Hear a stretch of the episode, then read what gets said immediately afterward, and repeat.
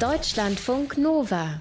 Grünstreifen. Der Maulwurf, der hat's geschafft und äh, die Turteltaube auch und der schwarzblaue Ölkäfer auch und ebenfalls die Mauerassel. Die sind alle in diesem Jahr Tiere des Jahres in verschiedenen Kategorien.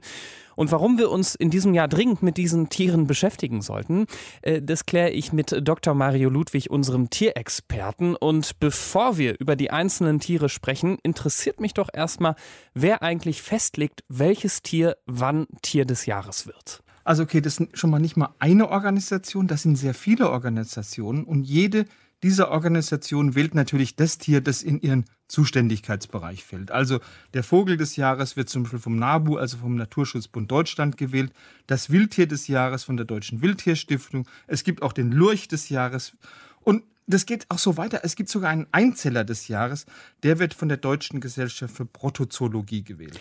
Ganz ehrlich, Mario, also Preis für den Einzeller des Jahres oder, oder Wildtier oder Vogel oder so oder Lurch. Ähm, ja, ja. Also wa warum braucht es das unbedingt? Also die entsprechenden Organisationen, die wollen jetzt Tierarten, die in Deutschland vom Aussterben bedroht sind oder wo der Lebensraum immer mehr schwindet, die wollen die jetzt gern in den Fokus beziehungsweise ins Bewusstsein von der Öffentlichkeit stellen.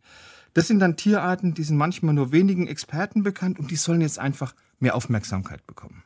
Und äh, diese Tiere, die sind ja nicht nur bedroht, sondern das sind ja auch äh, zum Teil sehr interessante äh, Tiere, hast du äh, rausgefunden. Das weißt du natürlich aus deiner äh, langen Expertise. Was ist denn da so dein, dein Favorit äh, in diesem Jahr bei den Tieren des Jahres 2020?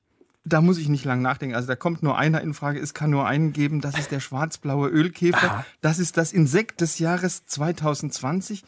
Das ist nämlich wirklich eines der interessantesten Insekten Deutschlands, vielleicht sogar weltweit der betätigt sich nicht nur als Mietnomade, sondern der wurde in der Vergangenheit auch gern mal so als Mordwerkzeug, aber auf der anderen Seite auch gern als Potenzmittel eingesetzt. Okay, Potenzmittel, Mordwerkzeug, aber was mich besonders interessiert, du hast gerade Mietnomade gesagt. Was, was heißt das? Das heißt, die Larve von diesem Ölkäfer, die parasitiert bei Bienen und also wenn die Larve von dem Käfer aus dem Ei geschlüpft ist, dann klettert die erstmal auf eine Blüte und dann wartet die dort ganz geduldig, bis eine Biene vorbeikommt, um sich eben den Nektar bzw. den Pollen der Blüte zu holen. Und wenn die Biene gelandet ist, dann klammert sich diese Ölkäferlarve an die Blütenbesucherin und lässt sich dann von dieser Biene in den Bienenstock tragen. Und da lebt die dann wirklich im wahrsten Sinne des Wortes wie die Made im Speck. Also die ernährt sich nicht nur von den Nektarvorräten der Bienen, sondern die verputzt auch die Larven und die Eier der Bienen. Und das Ganze dauert wirklich so lange, bis eine völlig vollgefressene Käferlarve dann das Nest zur Verpuppung verlässt. Okay, interessant. Dann hätten wir das jetzt mit den Mietnomaden, aber du hast noch gesagt, äh, Mordwaffe bzw. Potenzmittel. Was ist da mit dem Käfer los? Ölkäfer enthalten ein sehr starkes Gift, das heißt Cantaridin, hast du vielleicht schon mal gehört.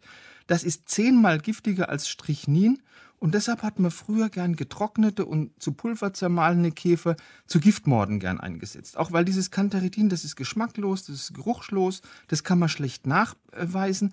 Aber das Cantaridin, das war auch sowas wie das Viagra der Vergangenheit. Weil wenn du eine ausreichende Menge wirklich zu Pulver gemahlener Käfer zu dir nimmst, dann kommt es dank dieses Cantaridins, was in den Käfern drin ist, zu einer sehr heftigen Reizung der Schleimhäute, vor allem von der Harnröhre und der von Harnblase. Und dadurch werden die Sexualorgane besser durchblutet und das führt dann beim Mann zu einer sehr imposanten, aber eben auch sehr schmerzhaften Erektion. Scheint also ein sehr interessantes Tier zu sein, dieser Ölkäfer. Genau. Äh, lass noch mal äh, zu einem anderen äh, Tier kommen, was äh, sonst noch äh, dich interessiert, ja. Äh, wenn es um die preisgekrönten Tiere geht. Äh, klar, Maulwurf kennen wir alle, ist bei Gärtnern nicht gerade super beliebt wegen den Maulwurfshügeln, hat aber wirklich jede Menge Interessantes zu bieten. Zum Beispiel, er gehört zu den ganz wenigen Tieren, bei denen das Männchen den Weibchen nach dem Sex einen Keuschheitsgürtel verpasst. Weil nach der Paarung hinterlässt so das Männchen in der Scheide des Weibchen so einen harzähnlichen Pfropfen und mit diesem Pfropfen, der wirklich noch bombenfest sitzt, da will das Männchen einfach verhindern, dass noch ein anderer, ein Nebenbuhler, nach ihm zum Fortpflanzungserfolg kommt. Und er kann dann ganz sicher sein, hey, ich gebe meine eigenen Gene an das betreffende Weibchen weiter und nicht irgendwie so ein schnöder Konkurrent. Das sind jetzt natürlich alles Dinge, die ich äh, irgendwie auf der nächsten Party oder so erzählen kann. Das ist schön, äh, Mario. Aber ich frage mich äh, ganz ehrlich, dass der Maulwurf äh, und der Ölkäfer und so weiter jetzt so preisgekrönte Tiere ja. sind. Bringt das denen irgendwas? Also die Naturschutzverbände sagen, ja, das bringt den Tieren was, also weil durch diese Wahl werden auch mal Tiere, die giftig sind oder die als eklig gelten, werden die auch mal positiv dargestellt. Also ich sage da eher, nee, also der Nutzen für die entsprechende Tierart ist da eher überschaubar.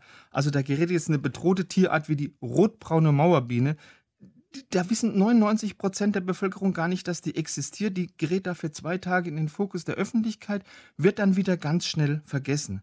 Also wenn du da wirklich langfristig punkten willst, dann muss das schon als Tierart ein Sympathieträger sein, wie ein Panda oder ein Koala.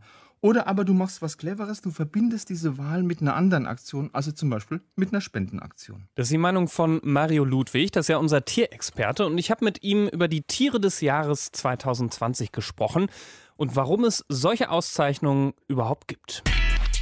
Deutschlandfunk Nova Grünstreifen